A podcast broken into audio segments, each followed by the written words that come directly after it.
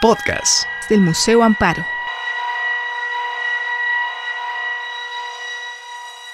Muchas gracias Silvia y gracias a todos por estar aquí. Eh, quiero aprovechar para darle las gracias de nuevo a todo el equipo del, Museo Amparo por eh, esta oportunidad de poder mostrar mi trabajo y créanme que como artista es de las mejores cosas que a uno le puede suceder poder llegar a, un equipo como, como lo es todo, todo, todo el equipo del, del Museo Amparo. Intentaré exponerles cómo han sido mis procesos de trabajo, como decía Silvia, a lo largo de 15 años y cómo la historia ha sido una constante, una fuente de, inspiración, una fuente eh, conceptual y de investigación en todos mis procesos artísticos. La exposición Re Mayor no es azul, que es un título como bastante enigmático, según me han dicho por ahí, no tiene otra cosa más que evidenciar dos elementos que han sido fundamentales en mi trabajo que es la música o el sonido y el color. Re mayor se refiere a la nota re mayor. Habla de, un proceso eh, de sinestesia del cual les hablaré un poquito más adelante. Eh, la exposición fue curada por Gabriela Rangel, eh, una curadora con quien he colaborado en distintos proyectos. Ella ahora es directora del Museo de Arte Contemporáneo de Buenos Aires, pero previamente tuvimos una exposición en Nueva York y después en, en Viena. Y fue ideal trabajar con ella porque eh, llevamos muchos años de diálogo y conoce muy bien mi, no solo mi trabajo, sino mis procesos artísticos. Entonces, eso también es una gran fortuna como artista, poder entrar en diálogo con un curador con quien te entiendes, a quien respetas y en quien confías. Eh, de cierta manera, estás dejando en las manos de este curador o curadora y de su visión eh, la presentación de, de tu trabajo y tuve la fortuna de este diálogo con, eh, con Gabriela me enseñó muchas cosas sobre mi trabajo y precisamente eso es lo que, lo que mostramos en, en esta exposición. Como decía Silvia, se reúnen 12 proyectos de esta producción de los últimos años, que no es específicamente una exposición retrospectiva, casi todas las piezas son nuevas, pero quisimos eh, mostrar en la Galería 1, en el primer piso del museo, eh, una especie de lo que Gabriela y yo llamamos el cerebro, no solo de la exposición, sino de toda mi producción artística, con la finalidad de tratar de entender cuáles son aquellas estrategias artísticas, estéticas y de investigación que utilizo para resolver eh, todos mis proyectos. Para mí esto es muy importante porque eh, Demoro generalmente mucho tiempo en terminar un proyecto, a veces dos, tres, hasta cinco años. A veces hay series de, dibujos o de piezas que llevo diez años sin, sin terminar. Y para mí este proceso es fundamental porque es ahí en donde me doy el tiempo de hacer estas investigaciones, estas constelaciones eh, con la historia y con varias ramas que verán eh, en, casi todos los proyectos que me interesan y de las cuales me valgo para eh, establecer todo el el cuerpo de obra. Estas ramas a las que me refiero van desde la biología, la genética, las ciencias sociales, la literatura sobre todo y la música. Y bueno, eh, lo que les decía de, eh, sobre la sinestesia, que da, eh, da título a la, exposición, este, título, Re mayor no es azul, sale de, de una entrevista a que encontramos de Oliver Sacks, que es un gran eh, eh, neurólogo británico que ha estudiado eh, los fenómenos de sinestesia, pero ha estudiado también la música como una potencia curativa. les voy pasando algunas imágenes de, la exposición. Y algo que me interesó mucho del trabajo de Oliver Sacks es que habla de la música como posiblemente el único lenguaje meramente abstracto y matemático que posee la cualidad de transmitir emociones. Y eso es algo que para mí fue fundamental.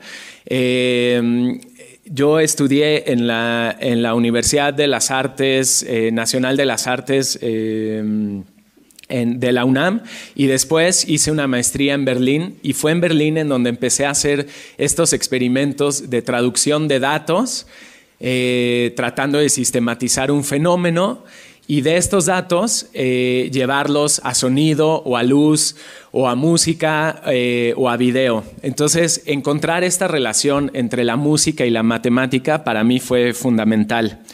La sinestesia, no sé si, si todos sepan lo que es, pero es cuando los estímulos de un sentido impulsan o dan una respuesta de otro sentido. Como lo dice el título, de pronto escuchar una nota y ver un, color. Oliver Sacks habla de una anécdota que me gusta mucho, que es un joven compositor que cuando era niño con su maestro de piano le pide que, toquen la pieza de piano color azul el maestro le dice, pero ¿de qué estás hablando? ¿Qué, eh, pieza azul? Le dice, sí, claro, re mayor, esta pieza que es color azul. En ese momento el chico sufre una gran decepción porque el maestro le dice, no, los, eh, los sonidos no tienen color. Muchos años después se encuentra con otro compositor, tiene eh, esta misma situación de sinestesia, muy feliz le dice, oye, re mayor es azul. Y el segundo compositor le contesta, no, re mayor no es azul, es amarillo.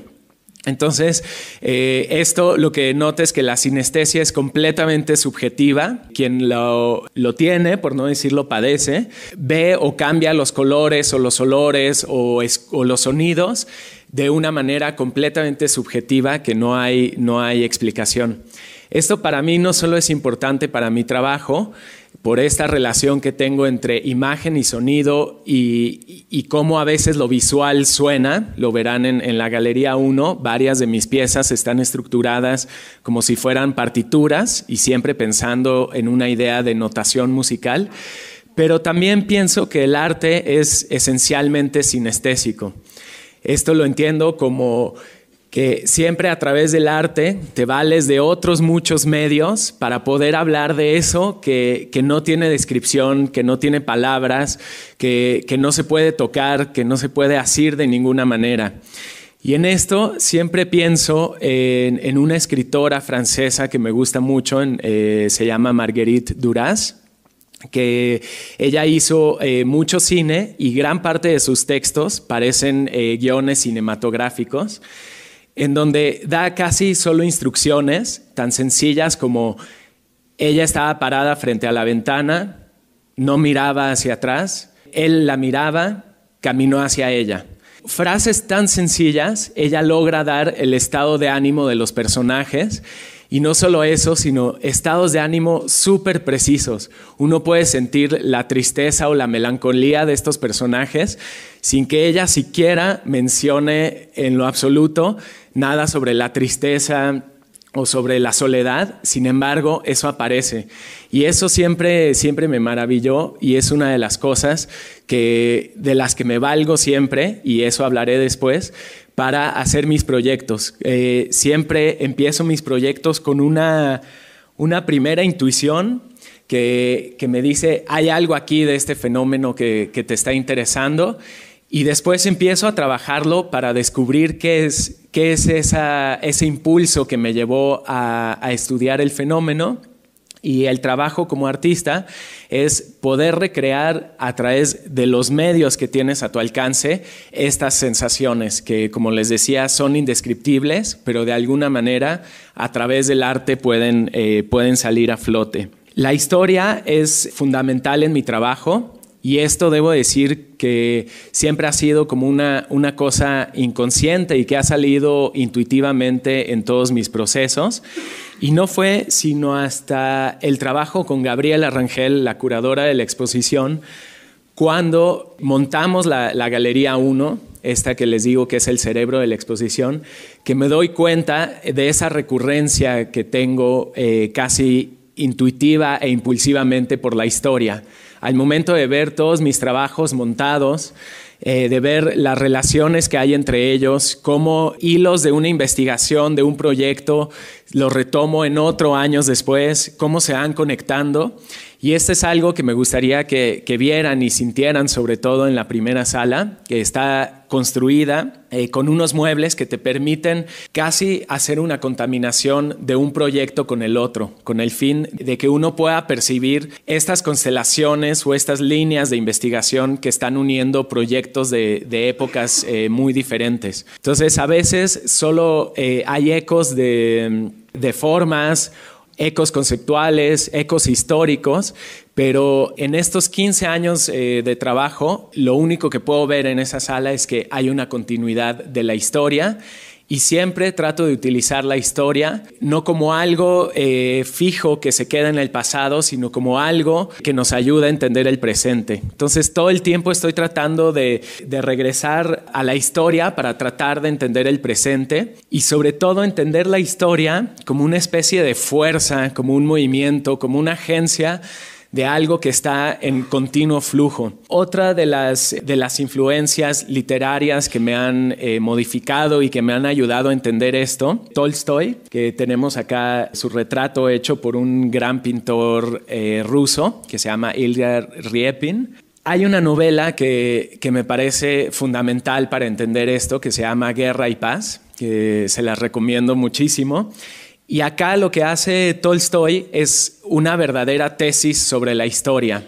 Y a mí me mueve muchísimo, eh, me movió muchísimo cuando la leí porque precisamente él dice que la historia no son datos eh, eh, congelados, objetivos, para ensalzar a un rey o a un comandante, sino que son datos en continuo movimiento que se deben entender solamente eh, a través de las voluntades de todos y los deseos y los afectos de todas las personas que están involucradas en estos flujos y en estos movimientos.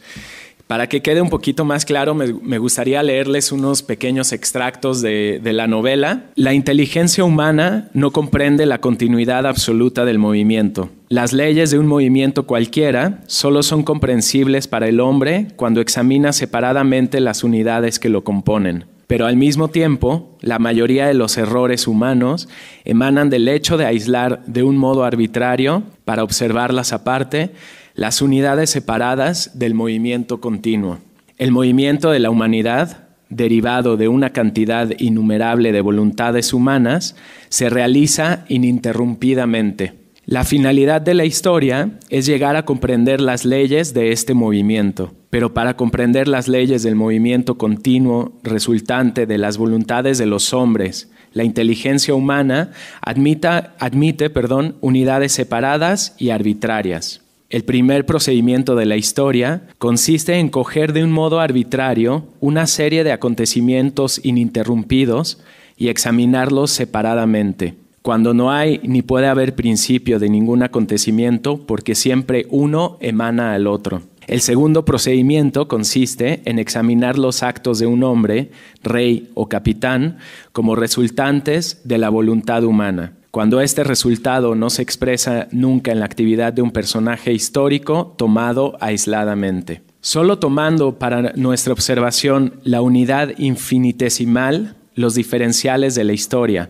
es decir, las tendencias uniformes de los hombres, y llegando al arte de integrar, uniendo las sumas de, esas infinitesimales, podemos esperar que comprenderemos las leyes de la historia. Esto eh, es una novela que narra la invasión de Napoleón Bonaparte a Rusia entonces, en medio de toda esta historia, de historias de amor, de historias de los soldados, aparecen eh, todo el tiempo estas hipótesis sobre, sobre la historia.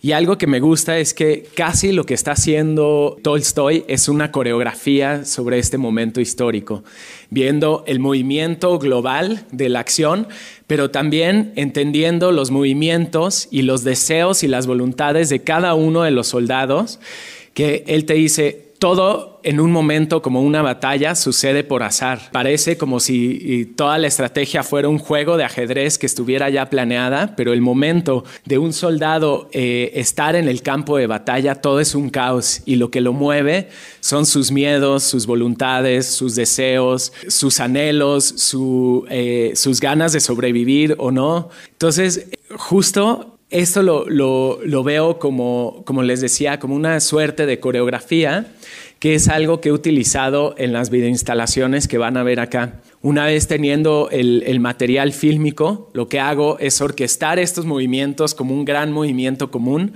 pero sin dejar de observar eh, los pequeños movimientos y sin dejar de expresar aquellos afectos y fuerzas que van moviendo a los personajes que interactúan eh, conmigo en, mis piezas. Me gustaría hablarles de, algunos de, los proyectos que se muestran en la exposición. Uno de ellos, y que quizá ha sido fundacional en todo mi trabajo, es un proyecto acerca de la idealista política alemana Rosa Luxemburg, que no sé si, alguien aquí conoce eh, la obra de Rosa Luxemburg y su, su importancia. Ella en realidad era polaca, pero se nacionaliza alemana. Bueno, hace su trabajo político más o menos alrededor de la Primera Guerra Mundial. Eh, sus textos eran tan fuertes, eran como unos bombazos políticos, que estuvo presa casi toda su vida. Y su último encarcelamiento, eh, el séptimo encarcelamiento de su vida, es durante la Primera Guerra Mundial, antes de ser asesinada por la gente de su mismo partido, y su cuerpo tirado al canal principal de Berlín que este es un monumento en donde se supone que cae su cuerpo, cae a,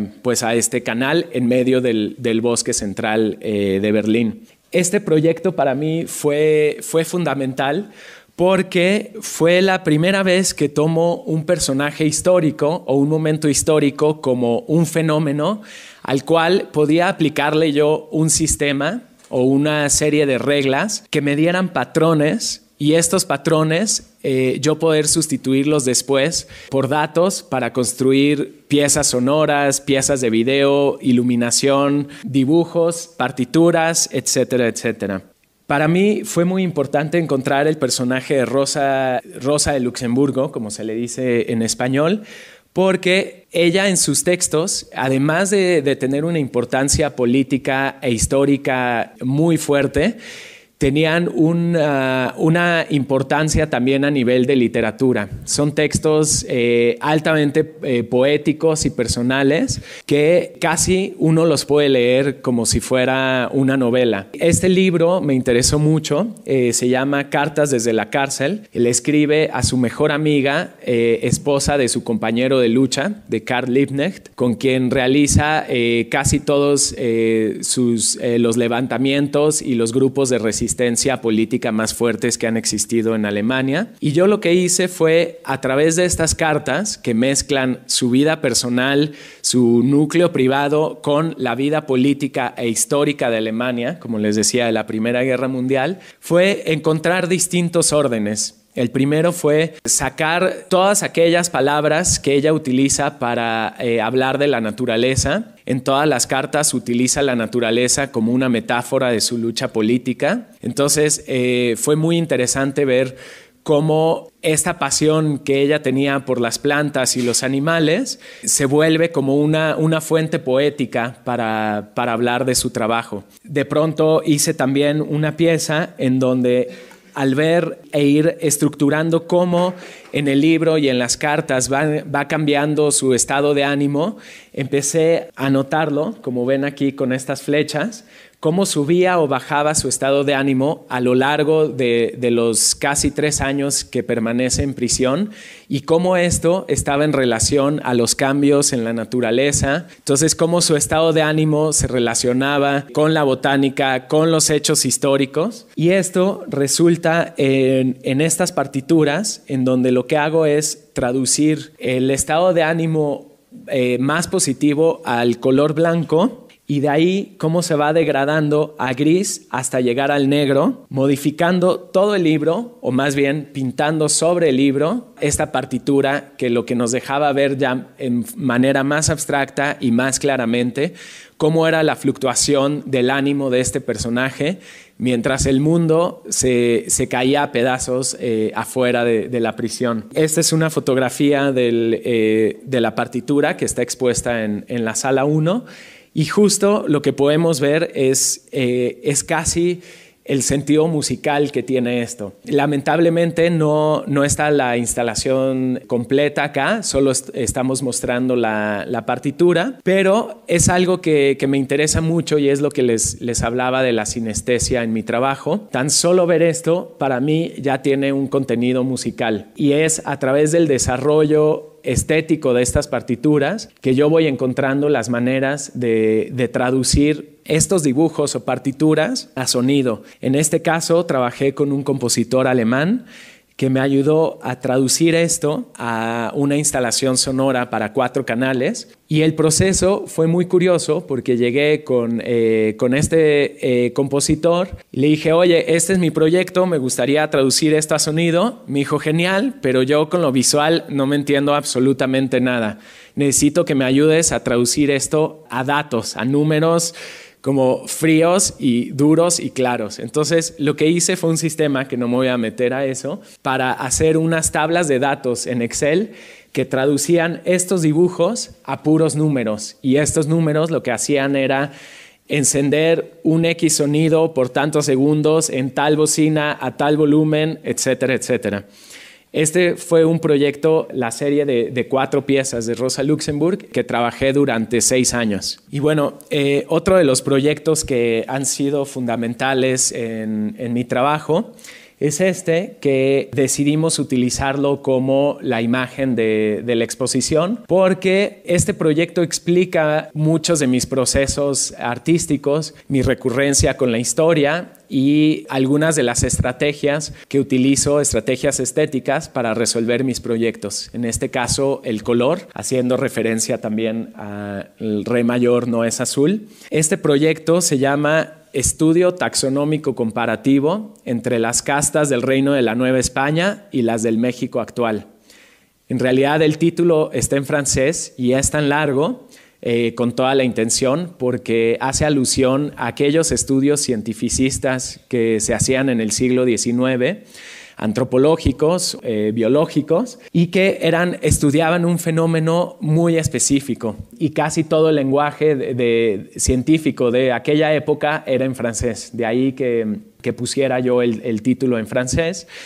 Y lo que hice fue recuperar aquellos estudios que hablaban de los porcentajes de sangre de las castas durante la colonia en México y eh, lo contrapongo a un estudio que se hace en 2009 que se llama el estudio del genoma de los mexicanos, que pretendía encontrar cuál era el código genético del mexicano mestizo contemporáneo así tan absurdo como se oye, que era un lenguaje, era un, lenguaje, sí, del gobierno completamente nacionalista. Esto eh, lo hace Felipe Calderón previo a los festejos del Bicentenario, supuestamente para encontrar medicinas que sirvieran mejor al código genético de los mexicanos, para no comprar medicinas a Europa y a Estados Unidos, que eran para, para otro eh, conjunto genético. Y bueno, al final eh, todos estos resultados se han vendido a, a Nestlé, a, a, farmacéuticas, etcétera, etcétera pero claramente no faltaba este discurso nacionalista de, estar orgullosos de que somos una mezcla de varias etnias, cosa que hemos sabido desde, desde siempre.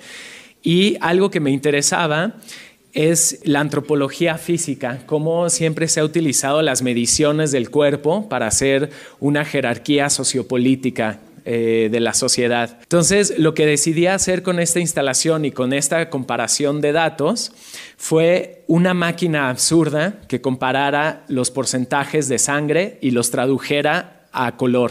De los estudios de 2009 fui al Instituto Nacional de Medicina Genómica, eh, los responsables de este estudio, y hablé con la directora quien eh, apoyó el proyecto y me proporcionó todos los datos genéticos de todas las personas a quienes les, tomaron muestras genéticas, que eran muestras del norte de México, de las costas del centro y del sur.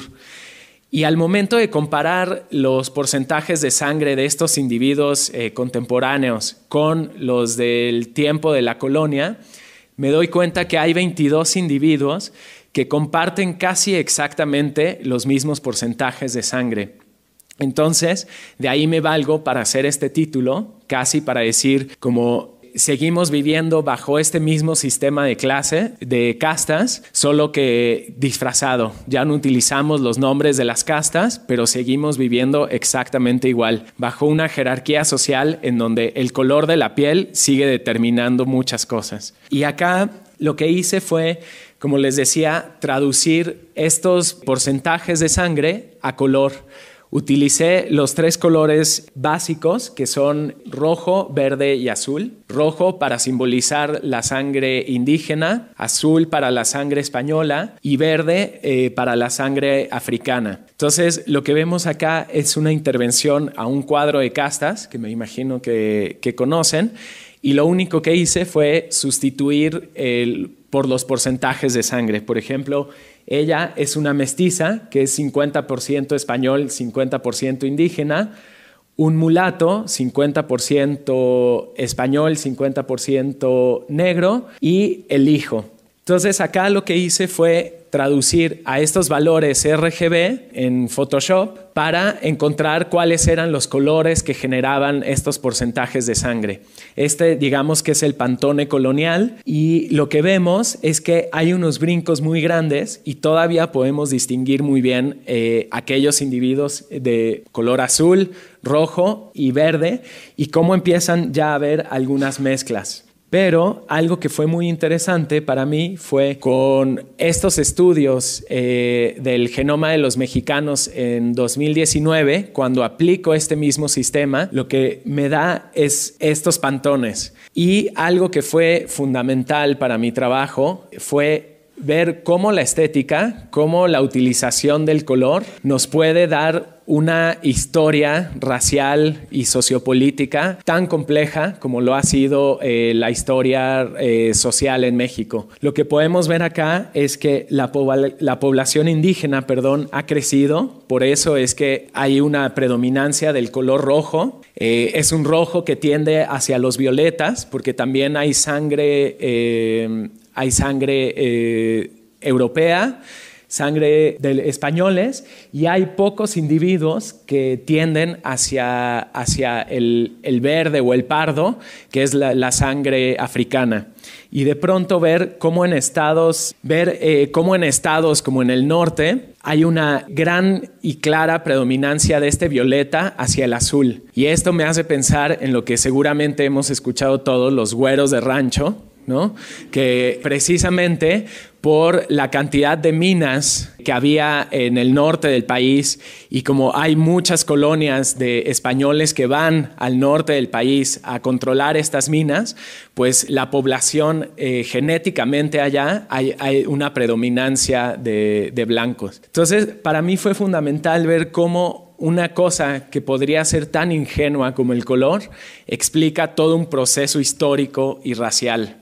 Y esta es eh, la, instalación. Está hecha de, anillos de policarbonato eh, que tienen LEDs adentro. Esto sigue una programación muy compleja en donde se traducen estos porcentajes de sangre a las luces de los tres colores y cuando se van encendiendo a distinta intensidad estos anillos van generando una coloración muy particular en el espacio, que es exactamente los colores que vimos en los mapas anteriores. Finalmente, se termina eh, con un momento en donde todos los anillos empiezan a cambiar de color, se les empieza a sumar y a sumar y a sumar el color. Y decidí utilizar LEDs porque los LEDs funcionan con estos mismos tres colores RGB, pero la teoría de los LEDs dice que cuando los tres colores se prenden al mismo tiempo y a la misma intensidad, generan luz blanca, que es un fenómeno óptico que es lo que sucede acá. Entonces, para mí era recuperar otro momento histórico y otro documento histórico que fue muy importante en la investigación del proceso, es el libro Forjando Patria de Manuel Gamio, de 1916, en donde dice que nunca vamos a conseguir el sentimiento de nación hasta que las tres razas que componen a la estructura social de México no crezcan y no se amalgamen, de ahí la, idea de, forjar, en un mismo eh, metal. Entonces, para mí era abordar este, esta idea, este concepto de Manuel Gamio, como a un momento de luz, ¿no? En donde eh, al momento de encenderse al mismo tiempo y a la misma intensidad, generarían este momento de luz blanca. Pero nuevamente vuelve a ser este momento de perfección la, la idea de blanco. Entonces, en la instalación, que también lleva sonido, todo sube hasta el 100%, se vuelve casi un momento celestial esta luz blanca, pero de pronto se apaga se va a negros absolutos y vuelve una combinación aleatoria de, castas y de individuos del México contemporáneo.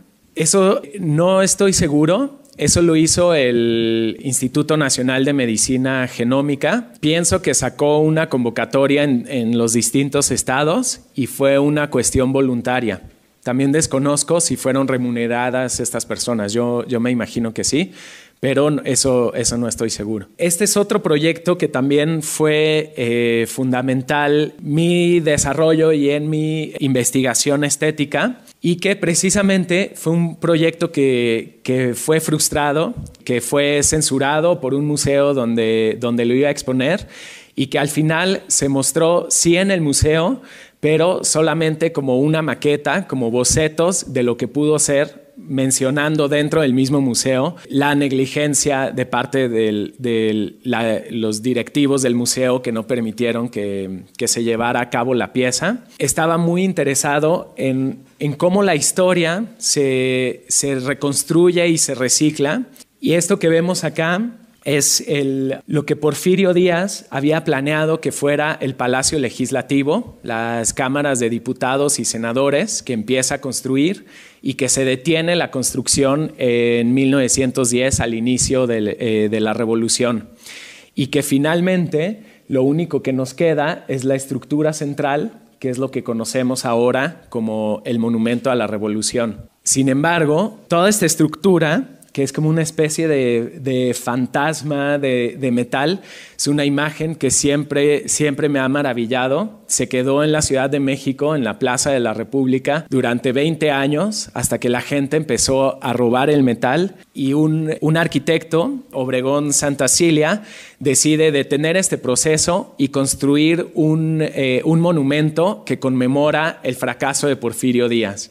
Entonces, esta idea del reciclaje y resignificación de los monumentos es algo que, me maravilló y que, se volvió ya una constante en, mi trabajo y en mi investigación. Y justo la pieza era una instalación sonora en donde se hacía este juego de, dos voces del poder que lo único que hacen es como si fuera un hilo constante de, de este poder que solo eh, toma el cuerpo de, alguno, de algún dirigente. Y la pieza no era otra cosa más que una instalación sonora para cuatro cantantes en donde se recitaba, hice una partitura con un compositor eh, revisando distintas épocas eh, corales, polifónicas. Dos citas, una de Porfirio Díaz y otra de Felipe Calderón, que prácticamente dicen lo mismo, que es garantizar la paz por medio del ejército, la paz y el progreso.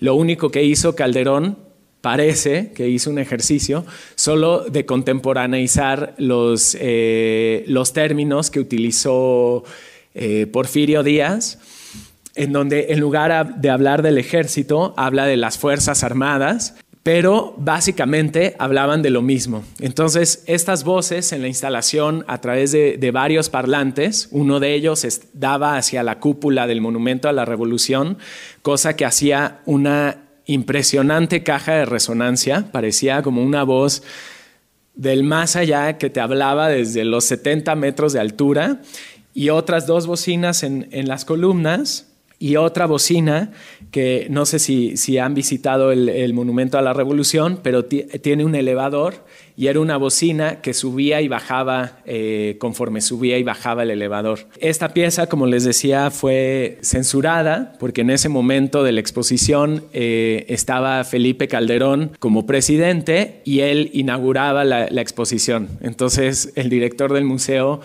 deseó no tener ningún conflicto con el gobierno. Y bueno, una de las cosas que fue fundamentales en esta investigación fue eh, pensar en la historia como un iceberg, como algo que, vemos nada más una, una, pequeña porción, pero que todo el resto está enterrado en, eh, el territorio. Eh, por eso esa imagen que les mostraba del, del Palacio Legislativo, como ese fantasma, y acá como intento recuperar, rehaciendo parte de esa estructura, como estos icebergs que están saliendo del, del territorio, y básicamente esto es una manera de llevarlo a una escultura, pero en mi trabajo esto se, ha vuelto algo simbólico.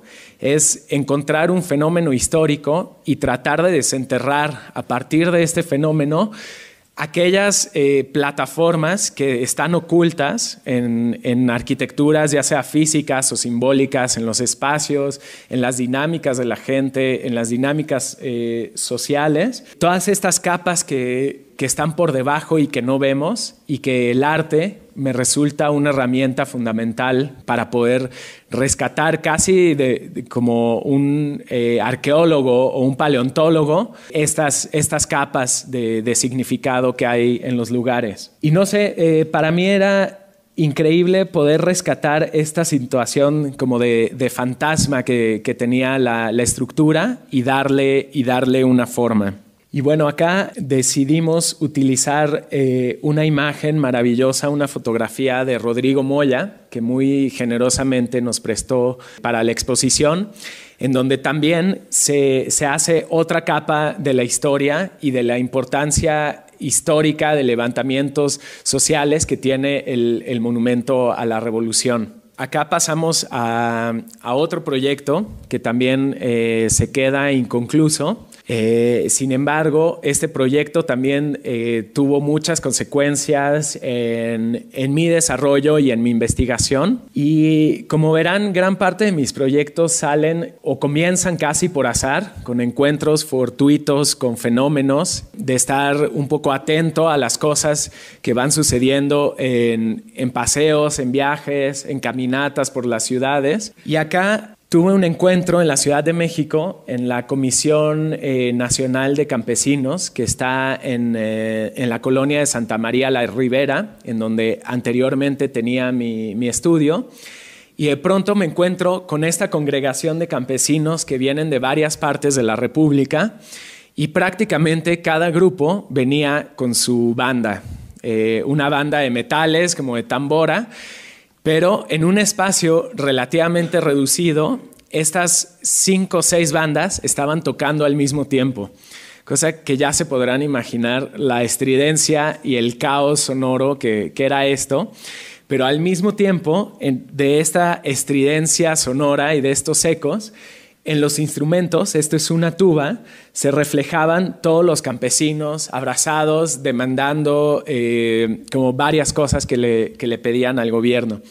En cuanto veo esto, yo eh, llevaba mi cámara y empiezo a filmar y es a través de la cámara que me doy cuenta que lo que estaba viviendo era una, una imagen que tenía archivadísima en mi cabeza y que seguramente eh, todos conocemos, la que vimos anteriormente, que es este maravilloso mural de Siqueiros eh, que se llama Del porfirismo a la revolución. Está inconcluso, pero justo lo que yo estaba viviendo en ese momento era una conexión con la historia, con el muralismo, con estos levantamientos sociales, con la, eh, unidad del pueblo para, para demandar o exigir eh, sus derechos. Y no solo eso, sino que la gran pues destreza pictórica de, Siqueiros para lograr estas abstracciones en donde una masa de, cuerpo se vuelve una vibración pictórica y que al final yo eh, teniendo esta, esta idea del sonido como una estridencia, esto no era otra cosa más que una vibración sonora que es lo que estaba viendo yo en el, en el espacio. Entonces hice este video en donde pues se rescatan todas estas imágenes de, campesinos, se hace una relación entre la historia de la pintura. Y el proyecto se llama Historia Natural, la lucha por la emancipación, que ese es el título de este cuadro, que justo lo que vemos es cómo estas figuras están completamente definidas y cómo hacia el fondo empiezan a romperse en una, en una mancha pictórica, en pura fuerza. Y si recuerdan lo, lo, que les hablaba al principio sobre la historia y el movimiento y la fuerza y Tolstoy, justo este es el tipo de conexiones que, que empiezo a hacer cuando estoy grabando o cuando estoy haciendo una, un proyecto. Eh, todo, todo, empieza a, a constelar y a relacionarse una cosa con otra. Y bueno, quise compartirles también esta imagen. Siempre trabajo a través de cuadernos de apuntes que son, pues, son bastante personales porque ahí se vierten todas las primeras ideas, los primeros pensamientos, bocetos, hipótesis, suposiciones de, de, cómo podría ser el proyecto. Y acá justo lo que estaba haciendo era una relación entre esa estridencia del, del, sonido, cómo el sonido se, se, podía convertir en una especie de zumbido de, de insectos. Por ejemplo, un, un concepto en, en, sonido que me gusta mucho que se llama saciedad semántica, que es cuando uno repite incansablemente una palabra y pierde sentido y lo único que, que se genera es, es un ruido. Y cómo hacer, y esto fue, digamos, eh, jalar parte de la investigación sonora del proyecto anterior del Salón de los Pasos Perdidos, una, un elemento sonoro que, que fue que, que, me gustó mucho para, para, esa instalación sonora en el Monumento a la Revolución, en donde las cuatro bocinas repetían incansablemente para la paz, para la paz, para la paz, para la paz, arriba, abajo.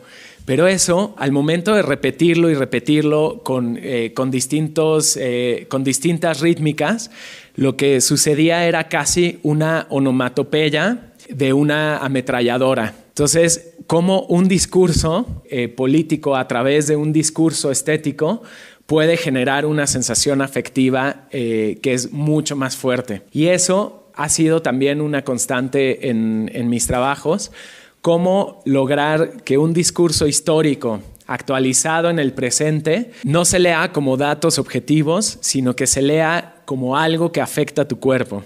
Y de ahí que cuando hago instalaciones o videoinstalaciones, siempre trate de aludir al cuerpo del espectador, ya sea por la posición de las pantallas, cómo se relaciona el cuerpo de los espectadores con las pantallas, con respecto a los espacios en donde están mostrados, cómo el sonido afecta a los cuerpos.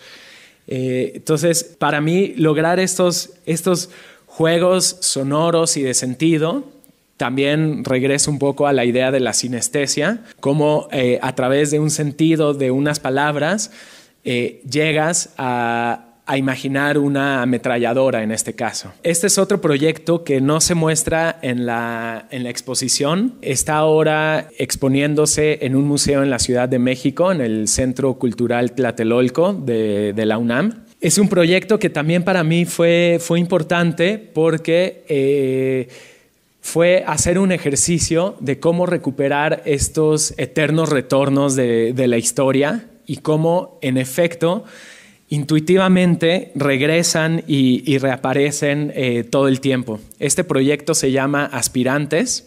Es un video, una videoinstalación muy corta, dura solo 45 segundos.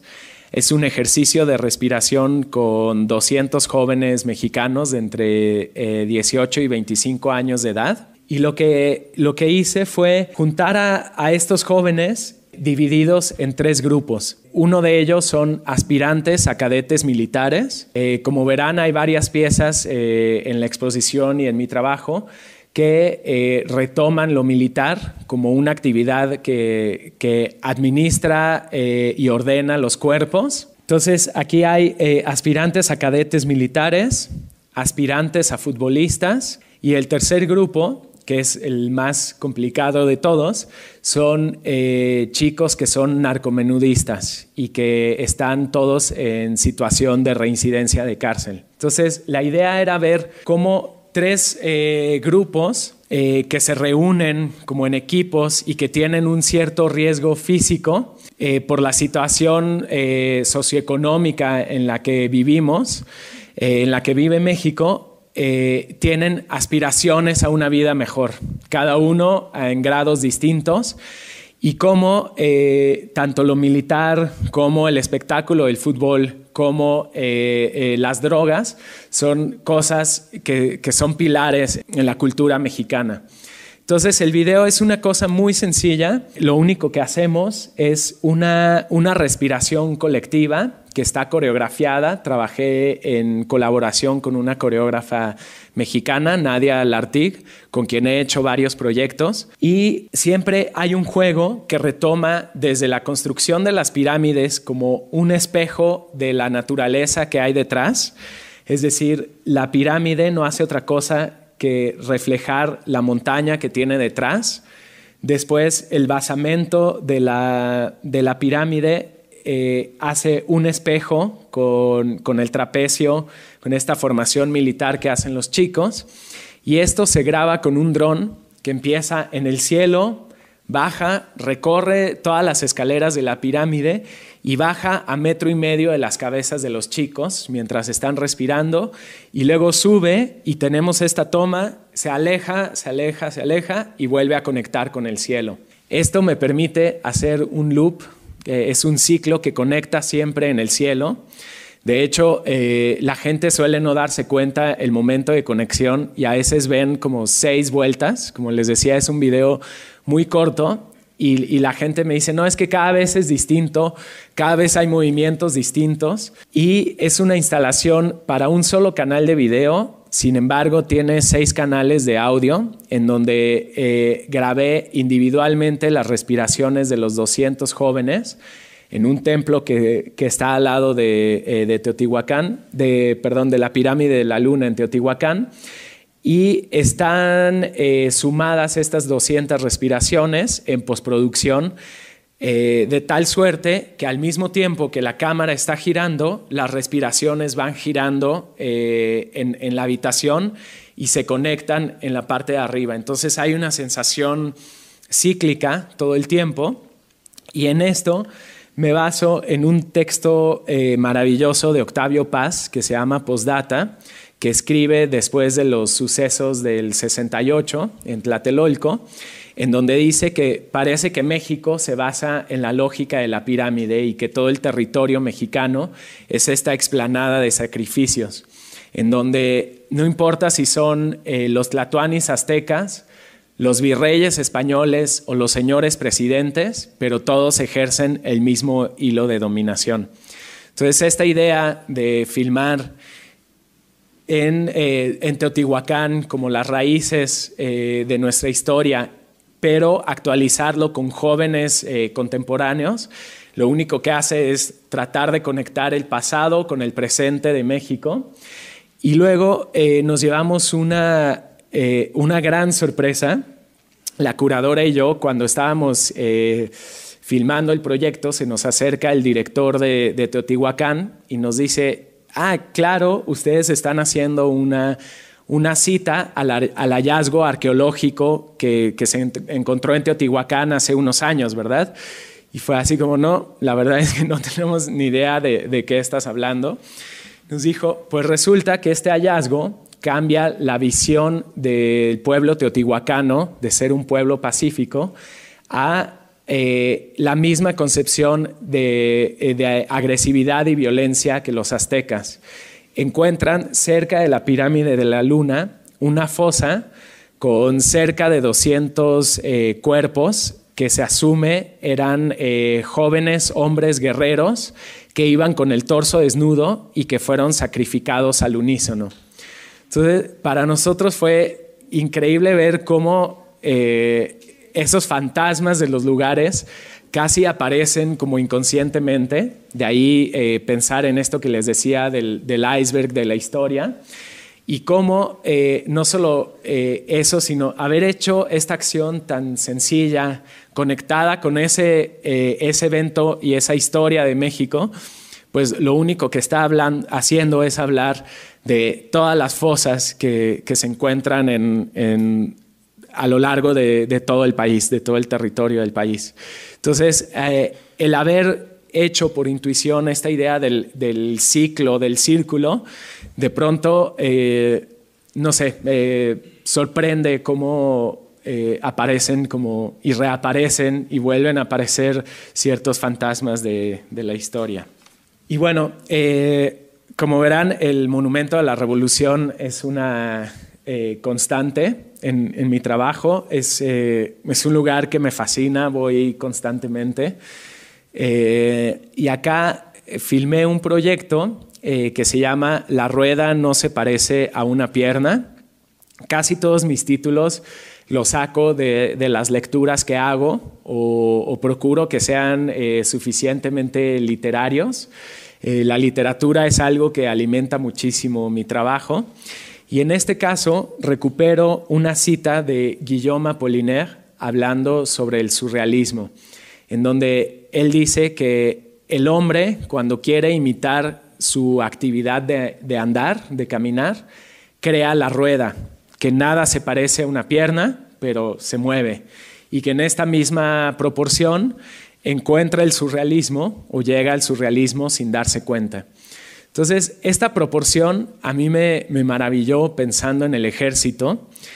Eh, e, este eh, ser humano queriendo imitar esta cosa orgánica del, del, movimiento de su caminar, llega a la cosa más mecánica, que es una rueda.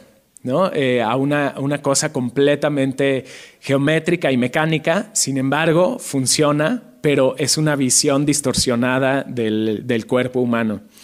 Entonces, para este proyecto, eh, trabajé con un grupo de jóvenes de la Ciudad de México, también del barrio de Santa María, que voluntariamente toca en una banda de guerra. Eh, como sabemos, esto es algo que está muy metido en, la educación pública de nuestro país. Es también otro rezago, otro iceberg de la historia que viene de todos estos cambios postrevolucionarios que se hacen en la, en la educación, de meter la educación física y la educación militar a la educación académica. Pero yo me preguntaba por qué unos jóvenes en 2013 quisieran voluntariamente después de clases ensayar bajo el rayo del sol eh, tres veces por semana en una banda de guerra. Entonces, esta fue como mi premisa y a lo largo de año y medio hicimos eh, experimentación sonora, musical, coreográfica, eh, de historia de las bandas, de vestuarios militares eh, invité a varios eh, colaboradores, músicos, compositores, coreógrafos, etcétera, etcétera, a trabajar con, los chicos. Y finalmente filmamos en cuatro locaciones que eran importantes eh, para la pieza, que es la Escuela de los Niños, el Monumento a la Revolución, la plaza de Tlatelolco, en donde eh, sucede la, eh, la, matanza de estudiantes en el 68. Y el cuarto monumento es un centro comercial en Santa María la Ribera, que era el lugar que todos los, jóvenes, los adolescentes, me dijeron que era como su lugar favorito y su lugar de reunión en Santa María. Entonces eh, decidimos filmar ahí y yo tomo estos lugares como engranajes de una máquina mayor. Digamos, la escuela sería el engranaje de la educación, mientras que Tlatelolco y el Monumento a la Revolución serían los engranajes de la historia y el centro comercial, el engranaje más contemporáneo de lo global, de la, em, del capitalismo y también de este, de este lugar de encuentro de, de los jóvenes. Y acá, como verán en la, en la instalación, está en la Galería 2. Todos estos tiempos, todos estos lugares están mezclados. No vamos a ver una documentación de lo que hicimos con los chicos de, de la A a la Z, sino que siempre cuando edito me gusta colapsar todos los tiempos, colapsar todos los momentos y hacer una mezcla a través de la edición que vuelva a traer esta potencia afectiva, esta fuerza, vuelvo a, Tolstoy, a estos movimientos y a estos afectos que mueven a las personas involucradas y a la historia. Algo que fue fundamental en este proyecto es que mientras trabajaba con estos chicos, sucedió el terrible evento de la desaparición de los 43 estudiantes de, de Ayotzinapa. Entonces, trabajar con jóvenes que juegan a ser militares, mientras el país estaba viviendo esa situación. Era como un espejo bastante, bastante aterrador. De pronto ir a las marchas eh, en la Ciudad de México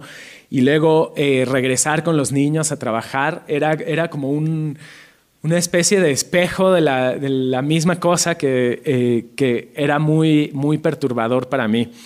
La pieza para mí no es otra cosa más que tratar de hablar otra vez sinestésicamente de esa náusea por la que pasaba el país sin tener que mencionar absolutamente nada de, de Ayotzinapa. Mi trabajo no pretende en lo absoluto eh, mostrar de una manera amarillista los, eh, los eventos históricos o políticos. Me interesa mucho más tomarlos como una agencia poética que afecte a los cuerpos y que te haga entender los fenómenos desde otro punto. Sin embargo, con los chicos hicimos varios ejercicios, tuvimos muchas pláticas sobre eh, los estudiantes de Ayotzinapa y una vez tuve un encuentro con ellos eh, regresando de una, de una de las marchas. El director de la banda los había eh, castigado y los puso a hacer sentadillas los chicos con las cornetas en la espalda y las chicas con los tambores abrazados. Entonces, cuando llego, empiezan a todos los niños a contar haciendo sus, sentadillas. Entonces, escuchaba estas voces de adolescentes haciendo uno, dos, tres, cuatro, etcétera, etcétera. Y yo regresando de las marchas en donde se hacían los conteos hasta 43, eh, después justicia, etcétera, etcétera, pues fue una cosa que o sea, no podía no pararte los, los pelos de punta, era como, como muy, muy aterrador. Entonces hicimos unos ejercicios así, por ejemplo, en el centro comercial hay un, un, ejercicio en donde las chicas con el tambor para colocárselo en la espalda hacen un conteo también, como uno, dos, tres, las baquetas, cuatro, yo qué sé, y dio la coincidencia que ponerse el tambor daba una cuenta de 23 y quitárselo de 20. Entonces les pedí que lo hicieran en continuo y que contaran del 1 al 43, pero los chicos, bueno, ellos se llaman Banda de Guerra Lobos, ellos escogieron ese nombre, y siempre que terminan un ensayo, dan un paso al frente y gritan lobos. Entonces, lo que hicimos en el centro comercial eran todos los chicos distribuidos en los distintos niveles poniéndose el, tambor y haciendo esta cuenta hasta 43 y de pronto gritaban lobos. Entonces era como evocar algo que todo el país sabía que estábamos viviendo, pero que, de pronto se desviaba, al igual que, se hacía esta desviación surrealista de la que habla Apollinaire. Entonces siempre es una cuestión de, evocar y de tratar de sacar esa fuerza sin tratar de hacerlo evidente. Bueno, se hizo una instalación eh, que ahora veremos para, tres canales de video y tres canales de audio. Y bueno, eh, esta pieza es una pieza hermana de, la anterior. Trabajo también con eh, jóvenes de la misma edad, solo que en esta ocasión en Estados Unidos, en la ciudad de Denver, en Colorado. Estos jóvenes, la gran diferencia es que están entrenados por veteranos de guerra del ejército norteamericano. Entonces, nivel de opresión de estos cuerpos es mucho mayor y la situación es muy distinta. Eh, fue muy triste ver que el ejército opera en los eh, barrios, los suburbios de las ciudades y se une al programa académico de las escuelas para hacer este entrenamiento militar con el fin de que los jóvenes se enrolen posteriormente en el ejército. Obviamente, estas eh, poblaciones de, estos barrios son principalmente latinos, afroamericanos y asiáticos. Y existe una barrera psicológica que para mí fue lo más fuerte. Gran parte de estos chicos ya nació en Estados Unidos, es decir, son de segunda generación. Casi todos tienen coche. De sus barrios al centro de la ciudad, un trayecto de aproximadamente 40 45 minutos. Ninguno conocía el centro de la ciudad. Nadie se había animado a ir y cuando les preguntaba me decían, es que no tenemos nada que hacer ahí.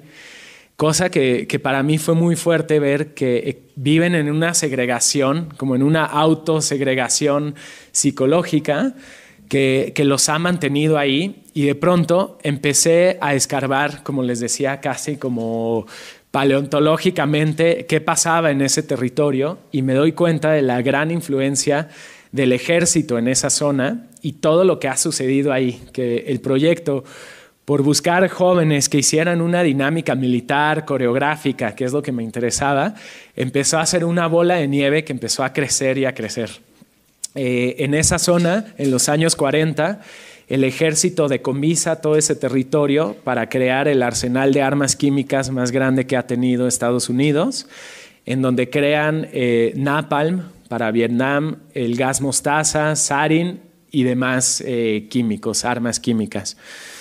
Eh, después vendían todos los subproductos a la compañía de petróleo Shell para generar pesticidas, de tal forma que este lugar se volvió el lugar más contaminado, de, eh, uno de los más contaminados de todo el planeta. Y fue justo ahí en donde le, permiten primero a las comunidades afroamericanas y luego de latinos construir sus barrios. el aeropuerto viejo está a un lado de esta zona, y el nuevo está al otro lado. Tuvieron que cambiar al nuevo porque estaba creciendo tanto el aeropuerto viejo que el ejército detuvo la construcción le dijo, no puedes avanzar un metro más porque esto está lleno de minas, de desechos tóxicos, etcétera, etcétera. Eh, finalmente, en los años 80 cierran el, eh, el arsenal por presión de todo el mundo y entierran todos los químicos en bóvedas de concreto debajo de la tierra lo tapan y ahora es una reserva ecológica. Reconstruyeron el paisaje de pastizales que había antes, trajeron bisontes, venados, serpientes, hicieron un lago artificial y ahora las familias de Denver van a pasear ahí sin siquiera saber que debajo de sus pies tienen una gran bomba de, tiempo. Eh, el proyecto se llama I Am the Future, Soy el Futuro. Y es eh, cuando empecé a trabajar con el ejército, me entregan el, panfleto que le dan a los jóvenes cadetes que quieren ingresar a este programa y la primera frase es esta, soy el futuro de los Estados Unidos. Y justo lo que me doy cuenta es que para estos jóvenes, en su mayoría, eh, como les decía, latinos, la única posibilidad que tienen para medianamente integrarse en la sociedad norteamericana es a través del ejército, a sabiendas que van a ser la carne de cañón, ¿no? los primeros cuerpos que se manden a, eh, las líneas de, de batalla.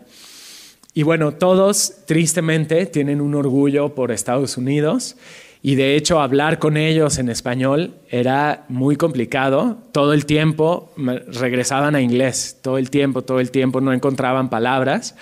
Pero hubo un momento que para mí fue el clímax de todo el proyecto y es el clímax de la videoinstalación, cuando haciendo una pausa después de una larguísima caminata por estos, eh, como esta tierra de nadie, eh, aquí veremos, perdón, imágenes eh, históricas del, del arsenal. en este momento de pausa, los chicos de pronto toman las astas de las banderas, y empiezan a pegar en el suelo y hacen una cumbia y a cantar y a bailar cumbia, ¿no? Que era como, o sea, no podía haber una cosa más latina que le saliera en el momento de como de más inesperado. Entonces, en ese momento, hasta lo verán en el video, no estaba para nada planeado y pedí que prendieran las cámaras y se registrara eso porque me pareció como que era el, corazón del conflicto de estos chicos. Acá eh, nos, eh, bueno, pedimos permiso para filmar en las instalaciones del viejo aeropuerto, que ya son hangares abandonados, eh, la torre de control abandonada, por los barrios de los chicos y, y en el aeropuerto nuevo. tuve apoyo del ejército, pero cancelaban constantemente, cancelaron tres veces sin decir por qué hasta que nos llegó una carta muy amenazante eh, de las oficinas de este programa diciendo que teníamos terminantemente prohibido utilizar los uniformes, los cadetes, los rifles, etcétera, etcétera.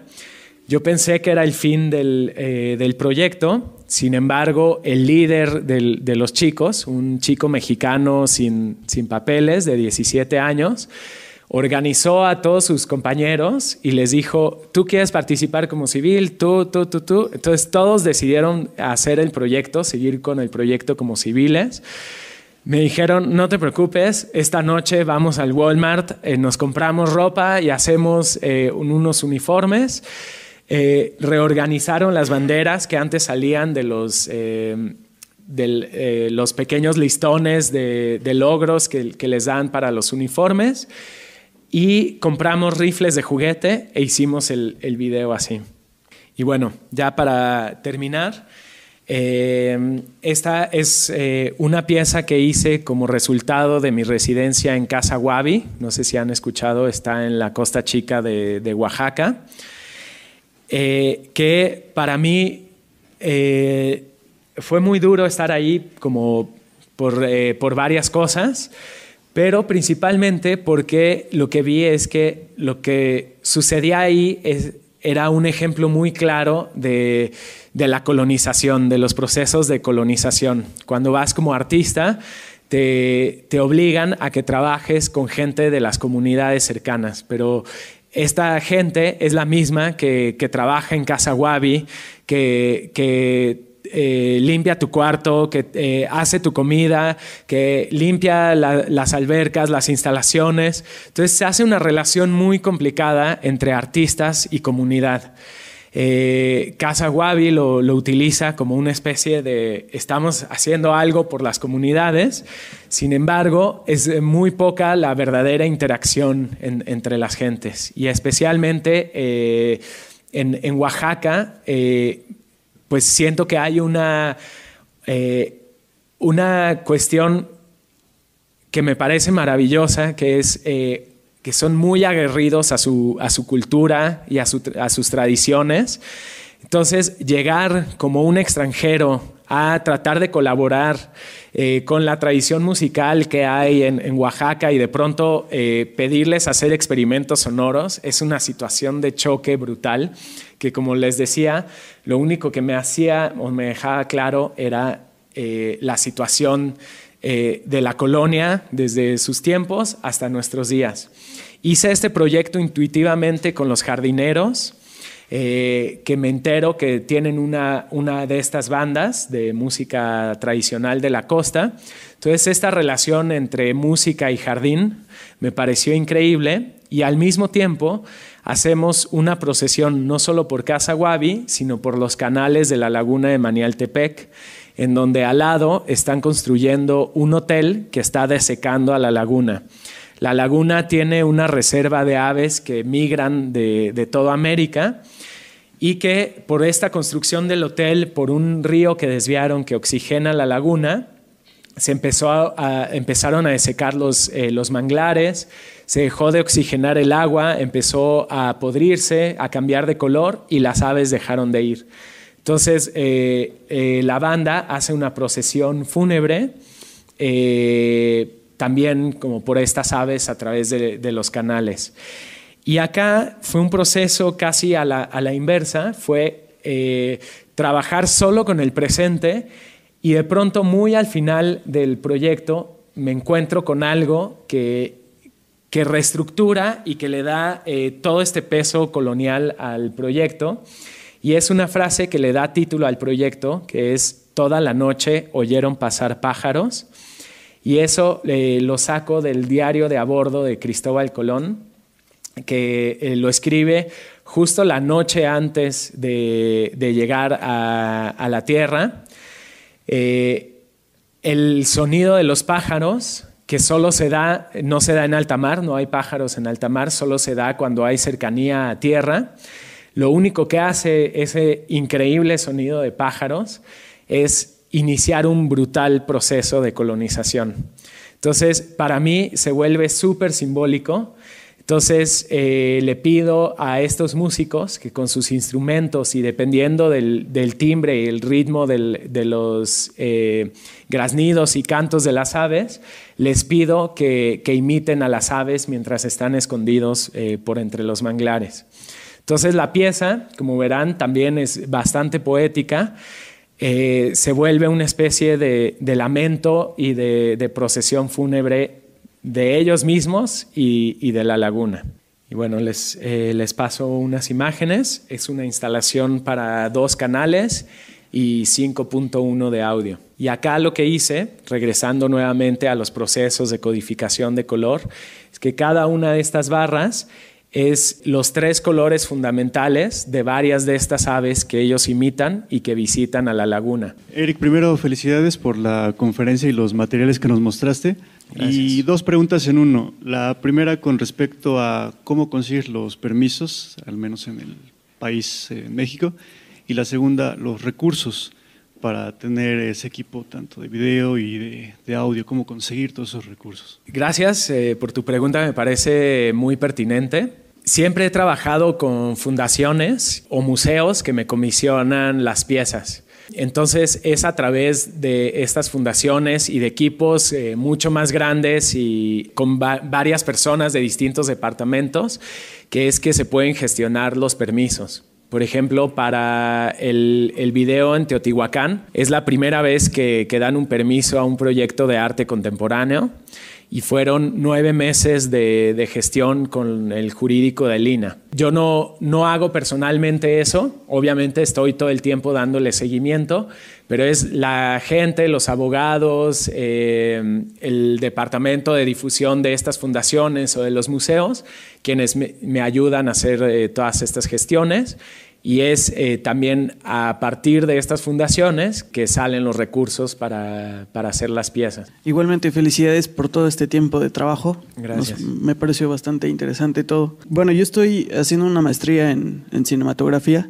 Entonces me gustaría preguntarte cuál es eh, el acercamiento que tienes a lo auditivo, a, la música. ¿Cuál es primero el acercamiento propio, o sea, personal, y qué fue lo que te llevó a involucrarlo en tu trabajo? Para mí es fundamental la música y el sonido. De hecho, como verán en las, eh, en las videoinstalaciones, casi el audio es más importante que la imagen. ¿no? Esto es un poco exagerado, pero en muchas de las piezas casi comienzo editando el audio o empiezo haciendo una maqueta sonora que va a la par eh, de, las imágenes y para mí es fundamental y por eso es que cuando encuentro a este eh, neurólogo británico, eh, a Oliver Sacks, y habla de la música y de este poder abstracto de la música, pero que puede evocar emociones, para mí es, es fundamental. Yo desde, desde niño quería, eh, quería ser músico, nunca lo logré, nunca tuve habilidad alguna, no tenía ritmo, no, no pude tocar nunca nada. Eh, después eh, dije, bueno, pues podría ser compositor, pero tampoco funcionaba por ahí, porque mis intereses no solo están concentrados en la, en la, en la música, pero casi todo se resuelve o, este, este tejido o esta tesitura afectiva que quiero la resuelvo casi siempre a través del sonido y me parece fundamental porque es una de las cosas que más rápido y más efectivamente afectan el cuerpo. El sonido en última instancia es vibración y es una vibración física que se propaga por el espacio y que, te toca, que toca tu cuerpo. Entonces, eh, para mí es fundamental como espero puedan eh, vivirlo y sentirlo en las piezas. Eh, gracias por presentar tu trabajo, es súper, súper interesante. Lo que nos muestras, yo lo interpreto como una escritura, como escribir con colores, ir traduciendo sonidos a grafías de otro tipo. Y cuando dices, bueno, eh, eh, dices, leo tal, el título tiene que ver con tal obra literaria o en un momento en que estás leyendo y que supongo que por azar te cae un libro también y que a partir de ahí empiezas a detonar una serie de ideas. Es muy inspirador y pues lo, lo, lo, veo como una escritura, pero justo la, habrían dos preguntas.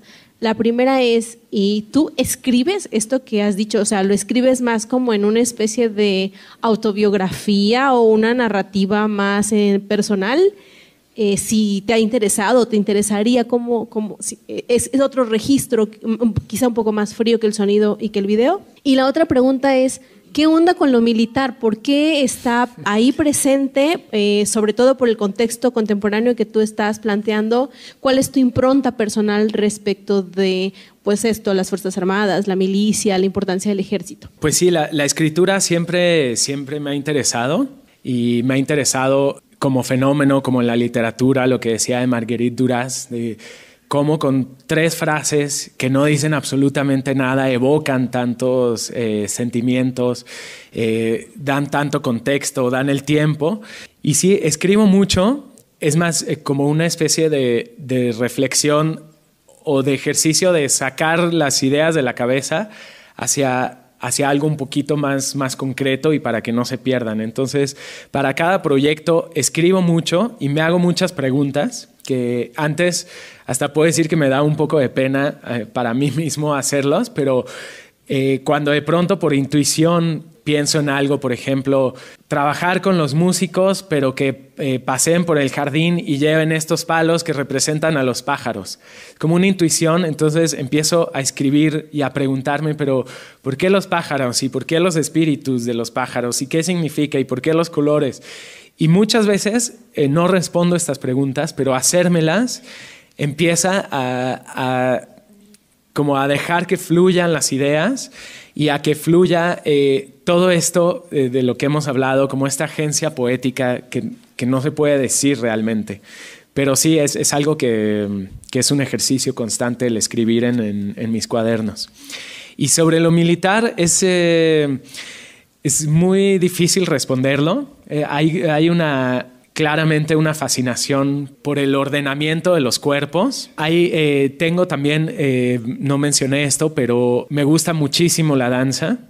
Entonces, eh, la coreografía me, es algo que me interesa mucho y cuando veo en en mis encuentros diarios con la gente una suerte de coreografía, como que siempre eh, cacha mi atención. Empecé a trabajar con bandas y con algo militar en un encuentro también fortuito en un Día de Muertos en, Oaxaca, en el Zócalo, en donde iba una serie de niños de primaria, muy pequeños, todos pintados de, de calavera, seguidos por una banda. Y es la primera vez que filmo a la banda y para mí eso era una, una coreografía.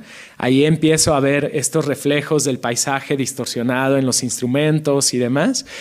Y después, eh, para el proyecto de La Rueda no se parece una pierna, los chicos de la banda militar, lo que creo que atrapó mi atención y me dirigió hacia lo militar fue que yo desde eh, la azotea de mi estudio vi a estos chicos eh, como a siete edificios debajo de un toldo. Lo único que veía eran unas cabecitas debajo de esta línea del toldo, las trompetas que brillaban al sol y de pronto llegaba el sonido militar y era como, no sé, una especie de empoderamiento muy, eh, muy difícil de, de explicar, a la vez un rechazo absoluto, pero el, que eso me atrapara y me dejara sentir como esta cosa de, sí, como de, empoderamiento, no lo puedo describir de, otra manera, me, interesó muchísimo.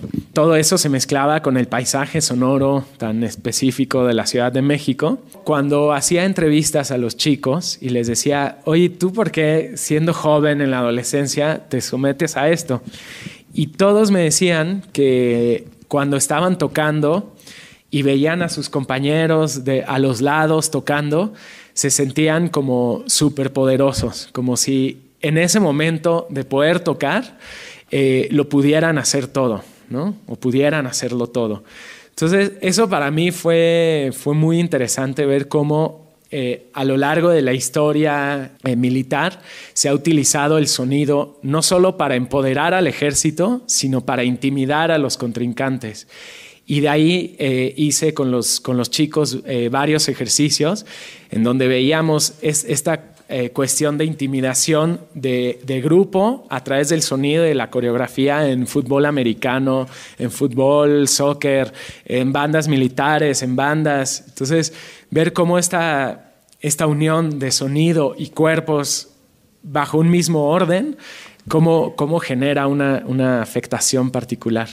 Me gustaría saber cómo inicia tu proceso de investigación para cada una de las piezas y cómo ha impactado a nivel antropológico las exposiciones que has realizado o, alguna pieza en, específico. Pues eh, como les decía, siempre empiezan por un encuentro fortuito, ¿no? como esto de la banda de guerra, algo que capta mi atención y, después empiezo a investigar y, y esas investigaciones pueden ser eh, o muy precisas, por ejemplo, investigar el origen de las bandas de guerra, pero también pueden ser completamente tangenciales, como, eh, como decías, como un libro que cae a tus manos completamente eh, por azar y que eso va estructurando como un, cuerpo de trabajo que va constelando las ideas que vas investigando con tus bocetos, eh, con los libros, con la música, con las películas que ves, todo se empieza a armar como un, gran conjunto.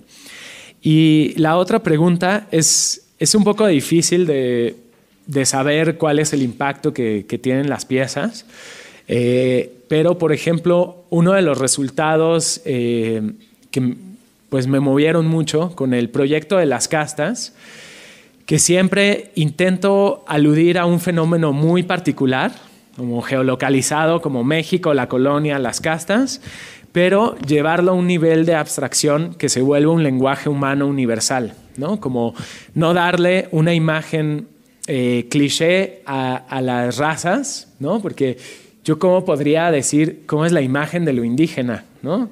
Hay tantos grupos, hay tantas eh, variedades que es imposible. Entonces, lo que intento es más bien hablar de campos de intensidad y por eso es que decido hablar eh, o trabajar con luz. Entonces, eh, yo expuse este proyecto en dos ocasiones en Alemania y fue increíble ver la, la reacción de la gente, que no era su contexto, sin embargo, eh, les tocaba muchísimo por, eh, por todo el historial eh, de racismo que ha habido en, Alemania. Entonces, veo, o bien en ese, en ese momento que hubo un impacto antropológico por una situación que se generó en México, pero que ellos adoptaron a su propio contexto. Eh, mi pregunta es si tú sabes en este espectro de RGB cuál es el color que tienes y si lo sabes cuál ha sido el impacto que te dio encontrar eh, más o menos dónde estaba tu espectro genético. Sí, eh, no, no lo sé. tendría que hacerme como, como pues un estudio genético para ver cuál es la mezcla de, de sangres que tendría. Y, justo una de las ideas eh, que tenía al inicio del proyecto es que eh, estos anillos lo que iban a hacer era precisamente lo que está sugiriendo, como los colores de, cada espectador que entrara. Obviamente esto era un proyecto económicamente eh, imposible, era completamente inviable poder hacer eso, también evidentemente por el tiempo y el tipo de maquinaria que necesitas para, para hacerlo. Y también decidí no hacerlo porque no quería entrar en una cuestión eh, eh, como racista en, el momento eh, de, que un espectador entrara y viera desplegado este código genético de, RGB. ¿no? justo lo que quería era más bien separarme de eso y hablar del problema como una situación abstracta histórica. Tardes, Eric. Este, la verdad asistí a esta conferencia por mera curiosidad, bueno, ya que no estoy tan, tan vinculado hacia el arte. Em, pero hubo una parte en que mencionaste a Manuel Gamio, si no mal recuerdo, o si no lo mal anoté, este, y mencionaste sobre, eh, sobre las tres razas que no estaban este, unidas, que, que, nunca, que México nunca iba a, este, a estar unido como país realmente. Yo estoy realizando ahorita mismo un ensayo sobre la identidad y la ideología del mexicano, sí. sobre los enfoques nacionales. Y me llamó mucho la atención esto porque creo que he dejado de lado, no he puesto atención al arte como tal. Entonces, ahora que diste esta conferencia, si pusiste, por ejemplo, lo de los militares, eh, ajá, lo militar, los monumentos, lo que significan y cómo, este, cómo esto este, modifican el comportamiento del mexicano. Vuelvo a lo mismo, no, lo había este, anticipado, entonces esto me llama mucho la atención de cómo lo puedo este, trabajar en mi ensayo. Y la pregunta es, de acuerdo al arte y a ahora sí que a la arquitectura, que es lo que más he visto en tus obras, eh, ¿crees que un nuevo arte pueda modificar o pueda unir alguna parte de la población mexicana muy desigual? Este, porque igual hablaste sobre la discriminación. Entonces, me gustaría saber eso, o cuál es tu opinión respecto a eso, porque siento, siento yo que nosotros como mexicanos hemos olvidado nuestra historia, o no la tenemos muy en cuenta, o la consideramos un poco anticuada, o algo que es algo muy que tienes que aprender solamente en la escuela, y realmente no tienes ese, como, como una ideología o una postura propia respecto a eso. Entonces, ¿cuál sería como la postura?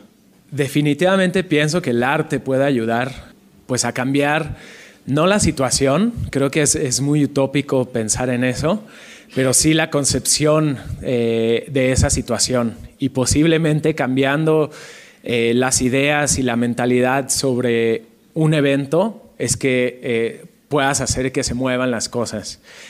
no estoy seguro que, que, el arte pueda como tal modificar, pero como, como te decía, creo que sí puede ayudar a empujar, es como casi como magnificar una, una situación para comprenderla desde, desde lugares distintos. Y por ejemplo, el, muralismo mexicano eh, tenía esa intención, ¿no? Como a través del arte comunicarle eh, unos ideales muy, eh, muy específicos al pueblo. Cuando hablo al pueblo es eh, esta idea de sacar el arte de los museos y llevarlo a los edificios públicos para que eh, mayor número de gentes tuviera un mejor acceso a este diálogo a través del arte. Pues listo, eh, ¿qué tal si, si pasamos a ver la, la exposición? Producción, vida y lectura consultores. Este podcast lo encuentras disponible en Spotify, Google Podcast y en museoamparo.com.